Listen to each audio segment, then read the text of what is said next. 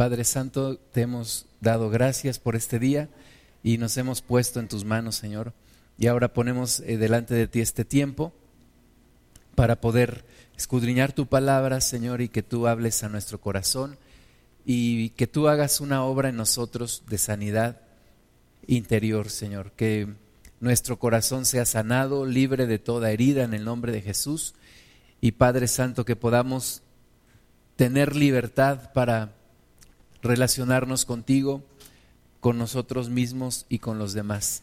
Señor, que tu obra continúe en cada uno de nosotros y que sea tu Espíritu Santo quien transforme nuestro ser, cambie nuestro ser de acuerdo a lo que tú quieres de nosotros. Bendito eres Jesús que diste tu, tu vida en la cruz para que nosotros podamos tener libertad, salvación y restauración. Te bendecimos, te pedimos, Señor, tu dirección, tu presencia aquí con nosotros. En el nombre de Jesús, amén. Bueno, pues eh, vamos a ver el, el Salmo 139, Salmo 139, versículos 23 y 24, y es un salmo que escribe el rey David en donde es una oración al Señor y le pide que lo examine, que no solamente piense en Él, pero que lo examine, que lo, eh, que lo vea en su corazón. Salmo 139, versículos 23 y 24.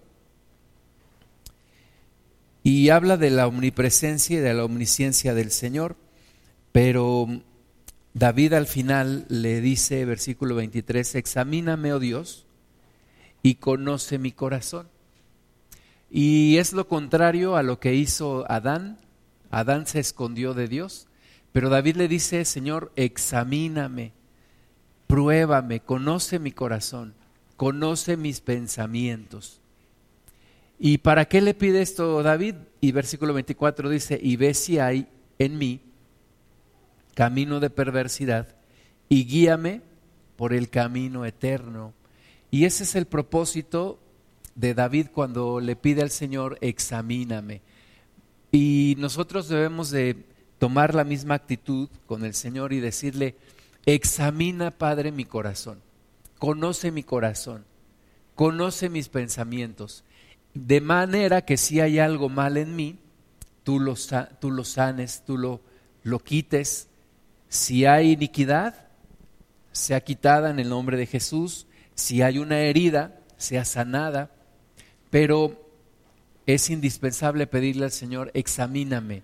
En lugar de ocultarnos de Él, en lugar de apartarnos, en lugar de tratar de escondernos de Dios, es mejor pedirle al Señor que nos examine, que nos, que nos pruebe, ¿verdad? Eh, a veces decimos, no, ¿cómo voy a pedirle a Dios que me pruebe? No quiero pasar por una prueba.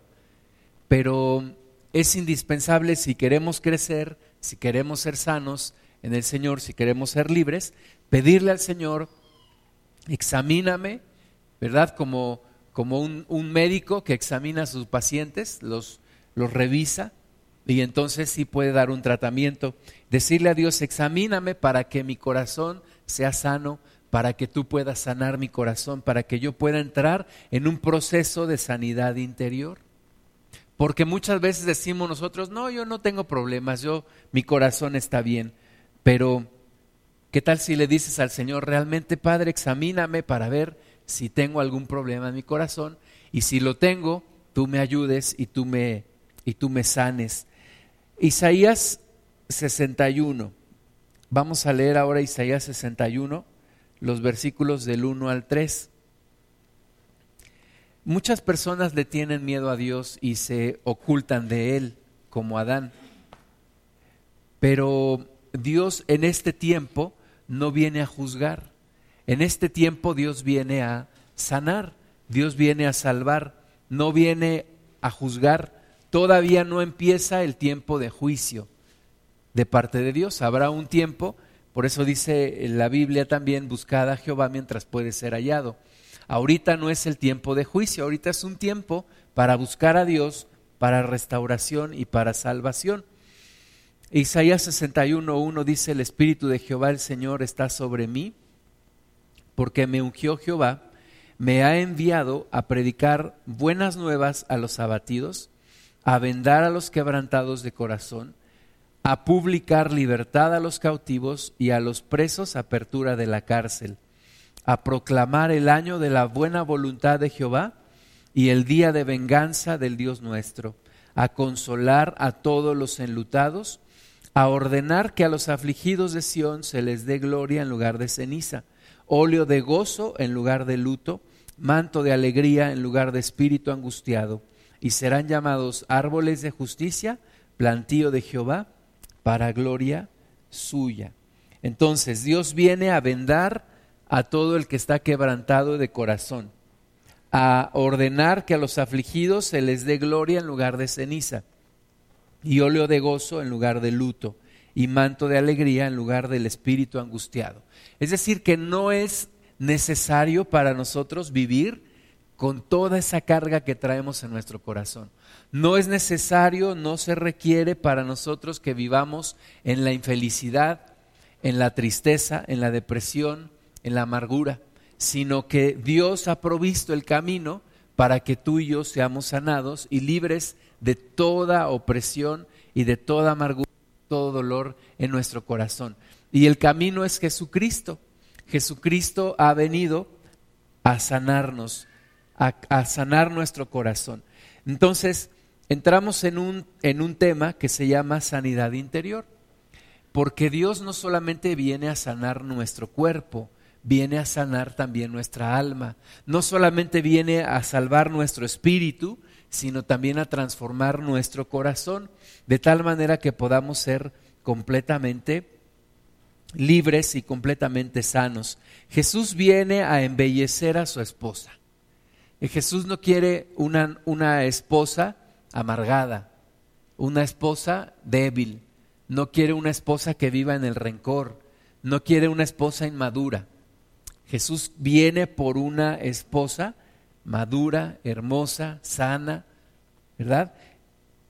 Que, como dice, vamos a leer Efesios 5, 27, no tenga mancha ni arruga. Efesios 5, 27. ¿Quién me ayuda con Efesios 5, 27?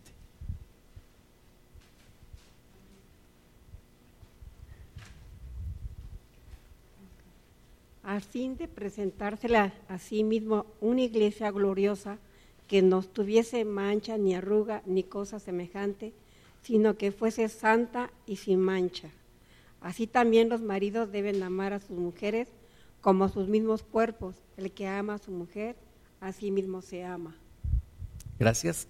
Entonces, dice que Jesús quiere presentarse a sí mismo una iglesia gloriosa, que no tenga mancha ni arruga, ni cosa semejante, sino que sea santa y sin mancha. ¿Cuál es el estado actual de la iglesia? Pues estamos en un proceso de ser transformados para quitar toda mancha, toda arruga y toda cosa semejante. Estamos en un proceso de sanidad interior y tenemos que continuar en ese proceso de sanidad interior para estar preparados y ser la iglesia que Jesús quiere. ¿Verdad? Si yo me examino a mí mismo, si yo me pruebo en mi corazón y veo mis pensamientos, me voy a dar cuenta que todavía no soy esa iglesia limpia, sin mancha y sin arruga que Dios quiere. Entonces necesito continuar en un proceso de sanidad interior. Me encuentro todavía con que hay heridas en mi corazón, me encuentro todavía que me gusta esconderme, que a veces digo mentiras, que a veces eh, trato de ocultarme de los demás y de Dios, que a veces mis reacciones no son maduras, ¿verdad? Que a veces hago berrinches como un niño y entonces yo necesito seguir en ese proceso de sanidad interior, pedirle al Señor que siga transformándome de tal manera que esté preparado para cuando el Señor venga. Dice Efesios 5:26 que Él vino para santificar a su iglesia y la purificó con el lavamiento del agua por la palabra. Entonces, yo tengo que estar expuesto a la palabra de Dios, tengo que aceptar el sacrificio de Jesús y creer en la transformación poderosa que viene a mi vida. Ser transformado, no solamente eh, decir, bueno, pues yo ya acepté a Cristo y ya terminó el proceso. No, el proceso cuando tú aceptas a Cristo apenas comienza un proceso de transformación. Necesitas continuar en esa transformación del Espíritu de Dios para llegar a ser parte de esa iglesia gloriosa, sin mancha, sin arruga, ni cosa semejante. ¿Qué son las manchas que tiene la iglesia? Bueno, pues la mancha es una mácula, algo sucio, ¿verdad? Y todavía la iglesia pues tiene algunas manchas, todavía tenemos algunas manchas, todavía tenemos algunas cosas que tenemos que ser limpiados, tenemos que ser transformados. Pero también habla de arrugas, y las arrugas pues las mujeres lo, saben mejor, las arrugas vienen por la, edad, ¿verdad? Y a veces decimos, no quiero estas arrugas, dicen, ya tengo arrugas en las arrugas. Pero en Cristo, Él quiere quitar todo el efecto del, del, tiempo, todo el efecto de todo lo que hemos vivido. Que nuestro corazón, ¿verdad? Aunque nuestra piel, nuestra, nuestro rostro vaya teniendo arrugas, nuestra alma no, nuestro corazón no. En nuestro corazón no haya marcas por el paso del tiempo, no haya marcas por las malas experiencias, por el rechazo, por el odio.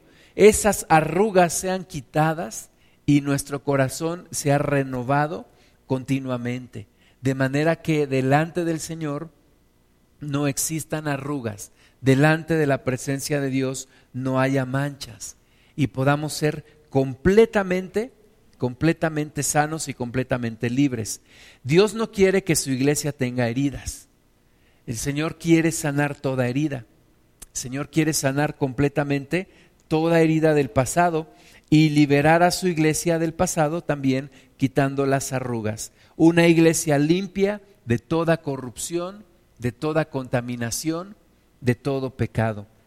Vamos a ver segunda de Corintios capítulo 7, versículo 1. Segunda de Corintios 7, 1.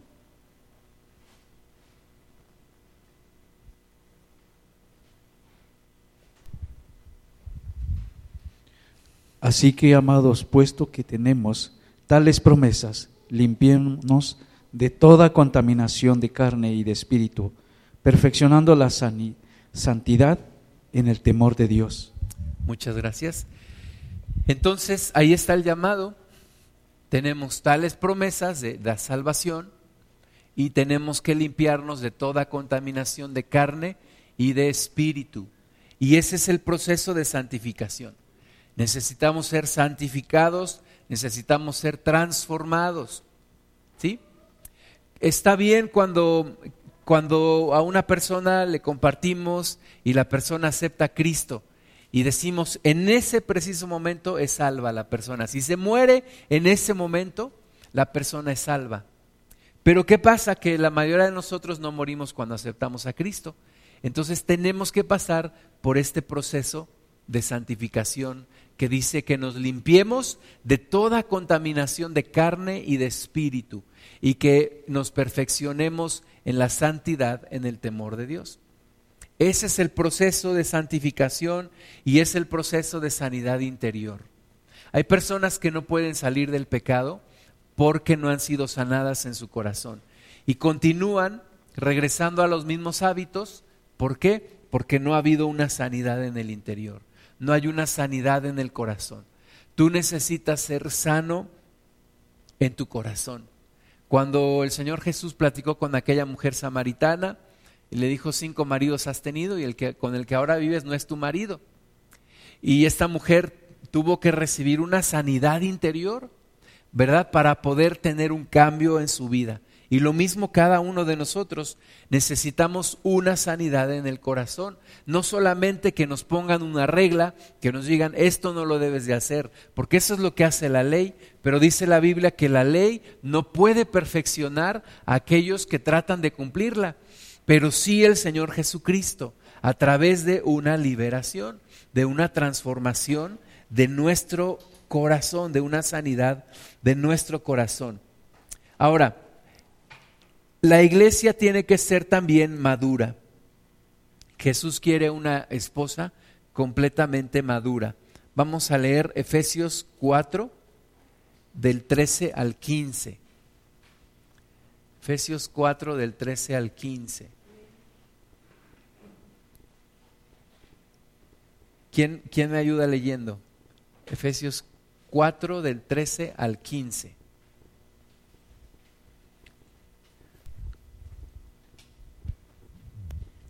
hasta que todos lleguemos a la unidad de la fe y del conocimiento del Hijo de Dios, a un varón perfecto a la medida de la estatura de la plenitud de Cristo, para que ya no seamos niños fluctuantes, llevados por doquiera de todo viento de doctrina, por estragema de hombres que para engañar emplean con astucia las artimañas del error, sino que siguiendo la verdad en amor, crezcamos en todo en aquel que es la cabeza, esto es Cristo, de quien todo es el cuerpo, bien concertado y único entre sí por todas las coyunturas que se ayudan mutuamente según la actividad propia de cada miembro. Recibe su crecimiento para ir edificándose en amor. Muchas gracias. Entonces, eso es lo que Dios quiere, ¿verdad? De nosotros. Que seamos una iglesia madura, que seamos una iglesia que llegue a la estatura del varón perfecto. Y nosotros tenemos que reconocer que no hemos llegado, que no hemos llegado a esa estatura del varón perfecto, que no hemos madurado como, como Dios quiere, pero que necesitamos continuar en ese proceso de maduración, en ese proceso de transformación. Un cristiano maduro recibe la plenitud de Cristo y la falta de madurez nos hace vulnerables ante el engaño y el dominio del enemigo y de los hombres. Y dice aquí que tenemos que ser transformados, llegar a la unidad de la fe y del conocimiento del Hijo de Dios. Y que ya no seamos niños fluctuantes.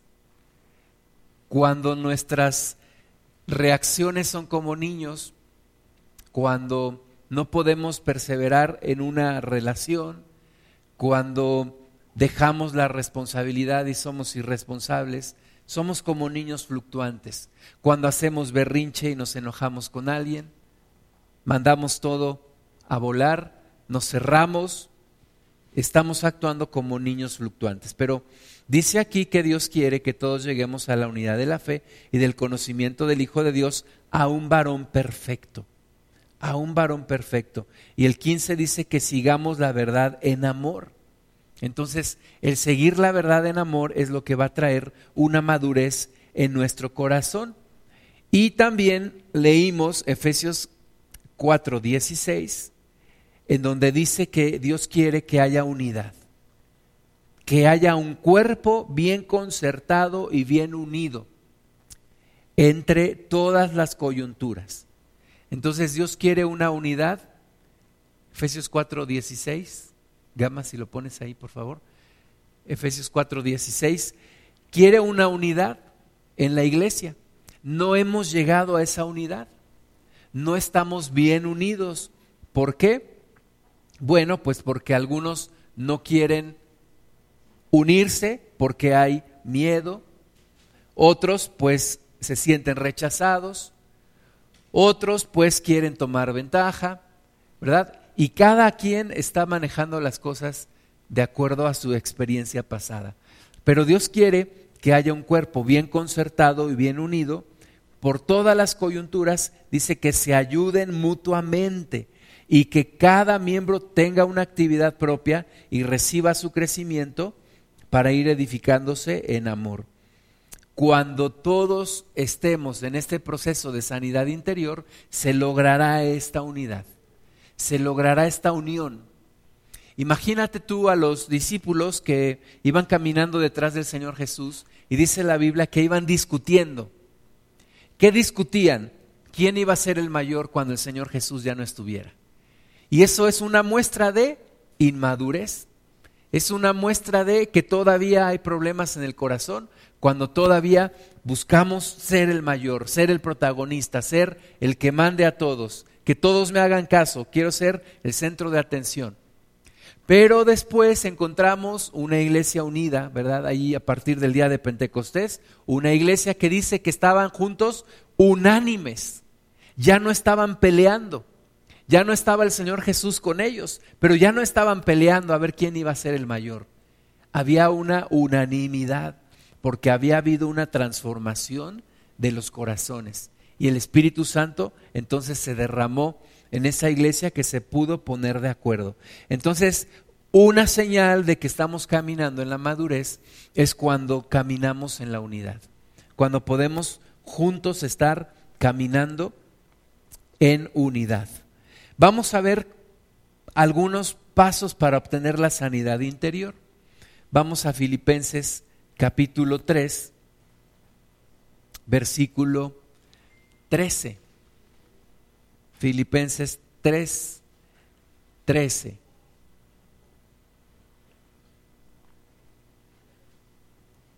¿Quién me quiere ayudar leyendo? Filipenses 3, 13. ¿Usted? Hermanos, yo mismo no pretendo haberlo ya alcanzado, pero una cosa hago, olvidando ciertamente lo que queda atrás y extendiéndome a lo que está delante. Y 14, perdón. Prosigo a la meta, al premio del supremo llamamiento de Dios en Cristo Jesús. Amén. Muchas gracias. Entonces, ahí está el, el inicio de una sanidad interior. Dice Pablo, me extiendo a lo que está delante.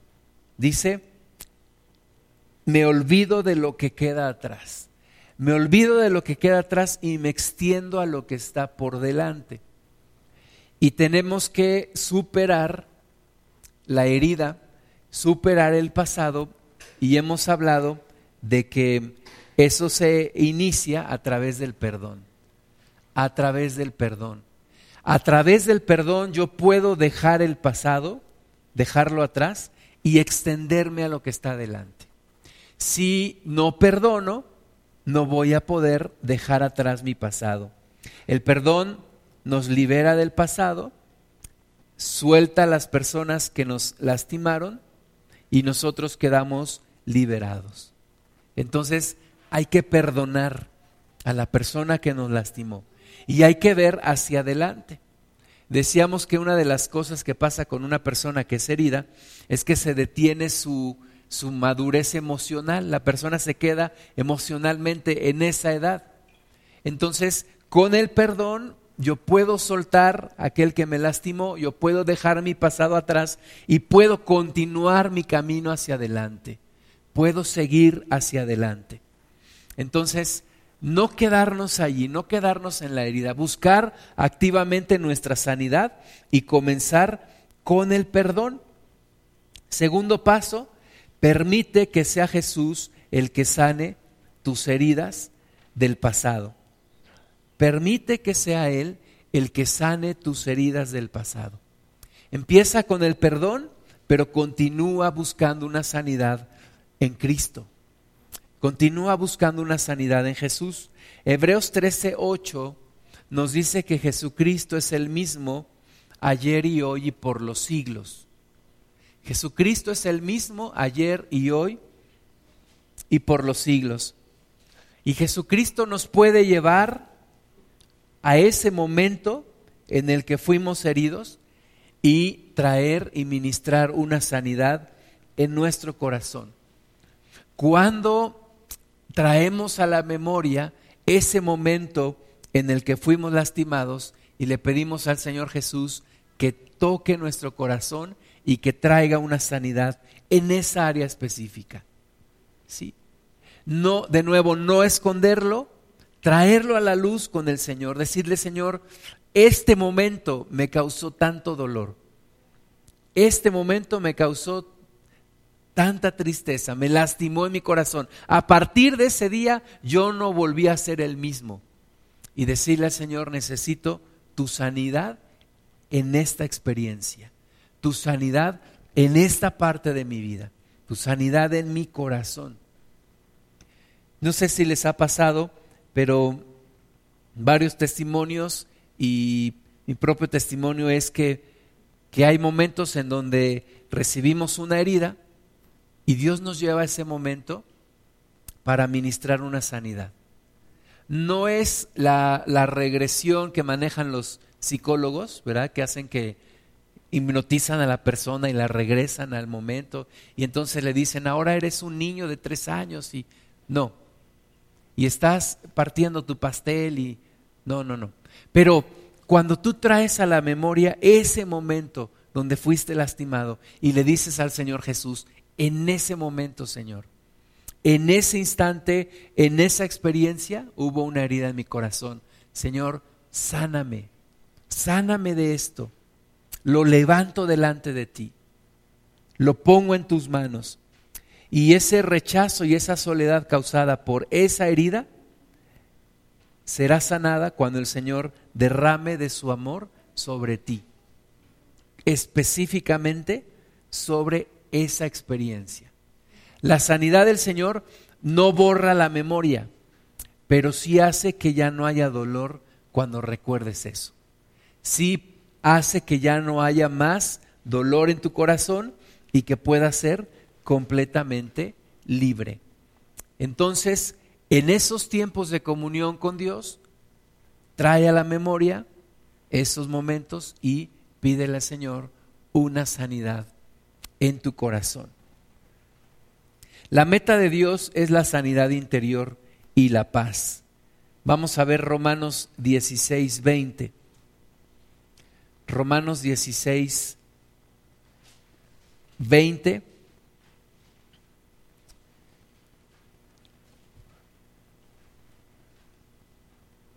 ¿Quién me ayuda leyendo?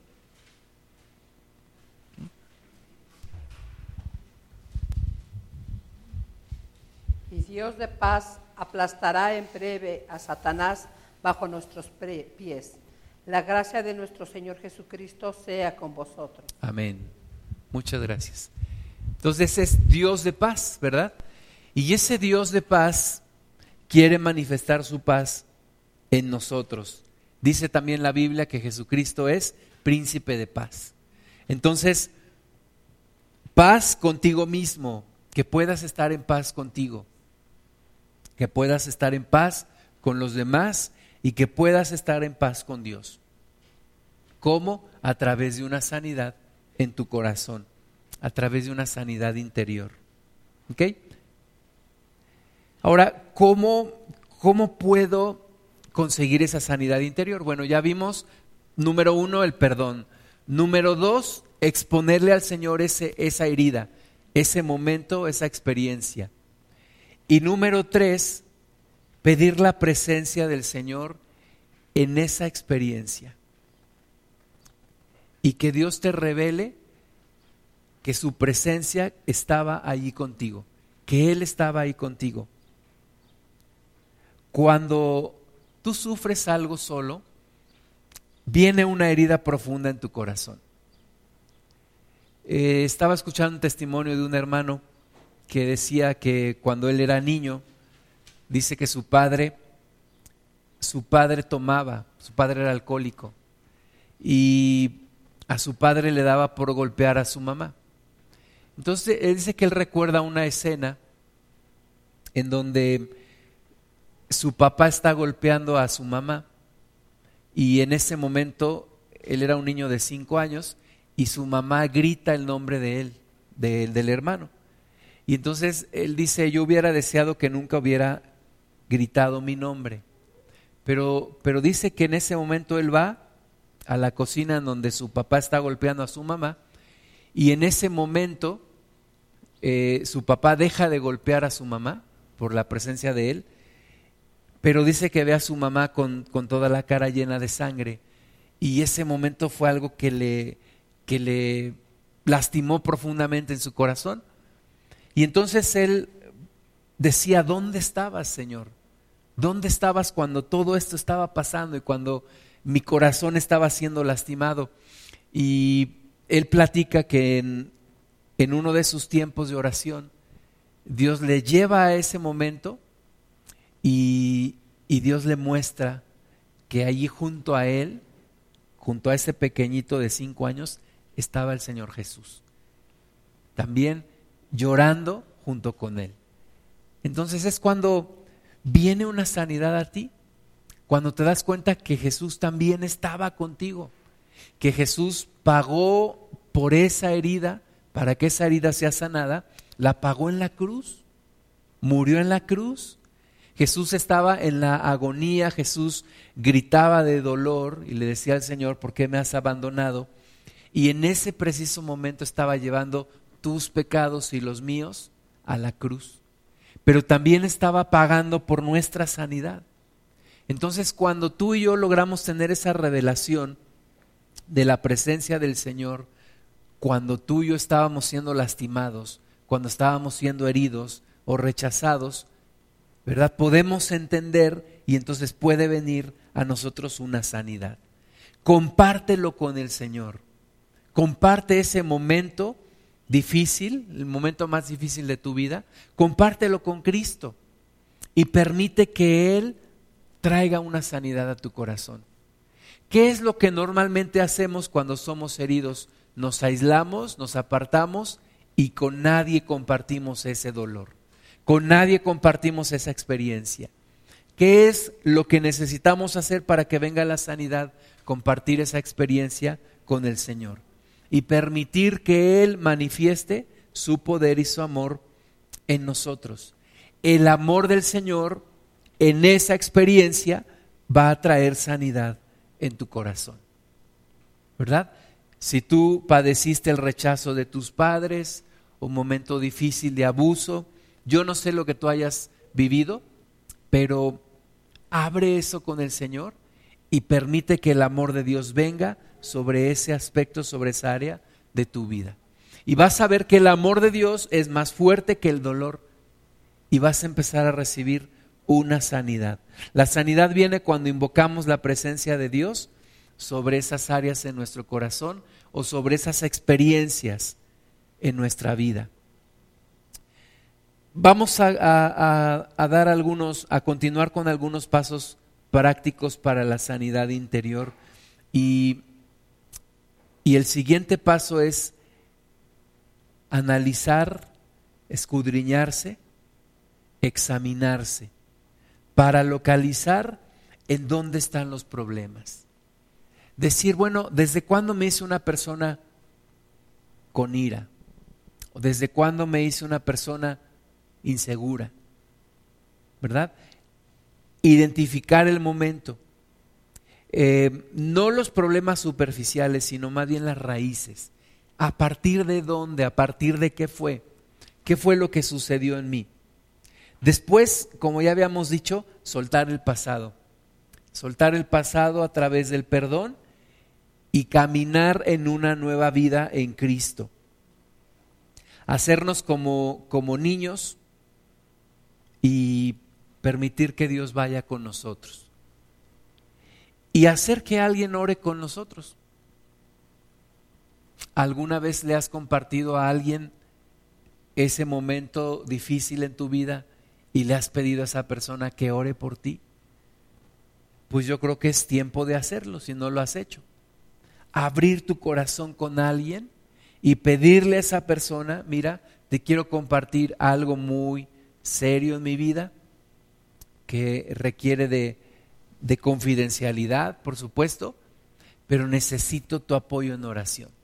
Necesito que ores por mí con respecto de esta situación que viví, para que Dios traiga una sanidad y una liberación.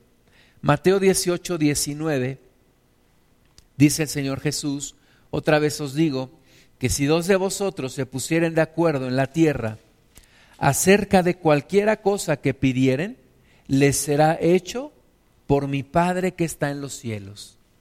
Entonces, si yo me pongo de acuerdo con otra persona, yo le digo, necesito que ores por mí en esta situación, en esta experiencia que yo tuve, y que ores por una sanidad.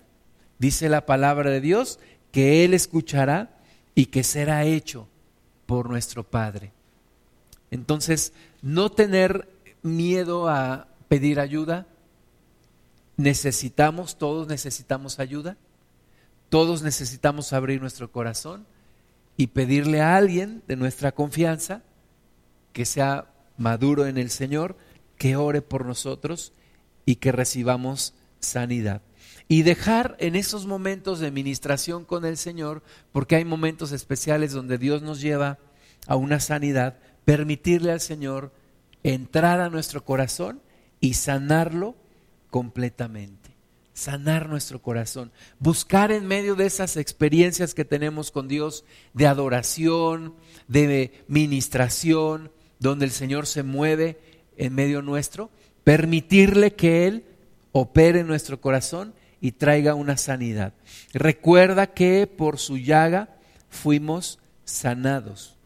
Primera de Pedro 2.24 dice quien llevó él mismo nuestros pecados en su cuerpo sobre el madero, para que nosotros, estando muertos a los pecados, vivamos a la justicia, y por cuya herida fuisteis sanados.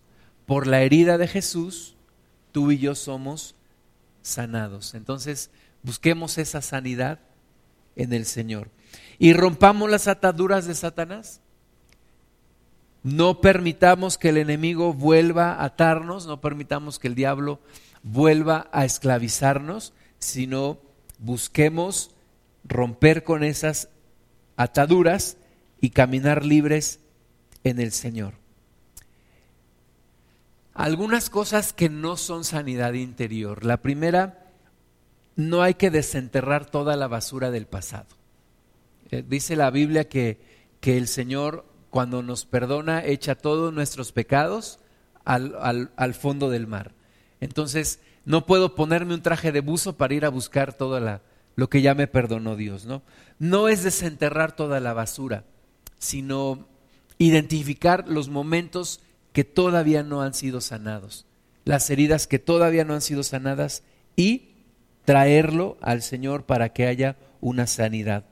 No encajar, no tratar de meter al Señor en algún esquema, es que tal libro dice que la sanidad debe de ser así, así, así. No, el Espíritu Santo es creativo y Él hará una obra en ti. Solamente tienes que buscar tu sanidad en Él.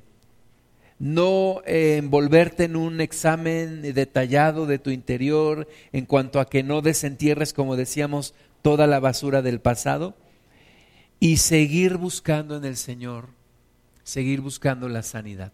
Ahora, si tú ayudas a alguien en esa sanidad interior, tampoco lo hagas ir a buscar todas esa, esas experiencias que ya quedaron atrás, más bien identificar aquellas que están todavía latentes y tampoco presionar a la persona para que haga algo que no quiere hacer o para que recuerde algo que fue sumamente doloroso, ¿verdad? Dejar que sea el Espíritu de Dios quien nos guíe y quien nos acompañe en este proceso. Vamos a ponernos de pie y vamos a orar al Señor. Te pido que cierres tus ojos un momento y pidamos al Señor que continúe su obra de sanidad en nosotros. Señor, que podamos identificar esos momentos esas experiencias que todavía no reciben una sanidad. Y Padre Santo, que de ti venga la sanidad, que de ti venga el alivio, la paz, la libertad, Señor, el acompañamiento y que podamos ver que en ese momento tú estuviste con nosotros y que tú estás con nosotros, Señor. y que tú quieres que seamos libres y que seamos sanos completamente. Yo pongo delante de ti, Señor, nuestros corazones, amado Dios, pidiendo que continúe el proceso de sanidad interior. Señor, que podamos ser personas maduras, personas libres para relacionarnos contigo, con nosotros mismos y con los demás. Y Señor, que podamos dejar atrás el pasado y extendernos a lo que está delante en ti, Señor, en ese llamado que tú nos has hecho. Y que tú sanes nuestra tierra, Señor, que tú sanes nuestro corazón, Padre, que podamos finalmente ver la luz, la bendición, tu prosperidad y dejar todo lo que fue escasez, dolor, tragedia en nuestro corazón. Señor, vienen tiempos de restitución, tiempos de restauración, tiempos donde aún vas a restituir lo que comió la plaga, lo que nos robó el enemigo o lo que nos quitaron otras personas. Señor, que tú operes en nosotros, en nuestras vidas. Confiamos en ti, Padre, completamente y nos entregamos a ti. Y te damos la gloria, Señor. Tu amor es grande, tu amor es maravilloso y tu amor sana toda herida en nuestro corazón. Te damos la gloria, te bendecimos. Señor, opera por favor en el corazón de cada uno de nosotros. Y que no tengamos miedo para pedir ayuda, Señor, y para que también alguien ore por nosotros y que sea la persona indicada por ti, Señor. En el nombre de Cristo Jesús. Amén. Amén.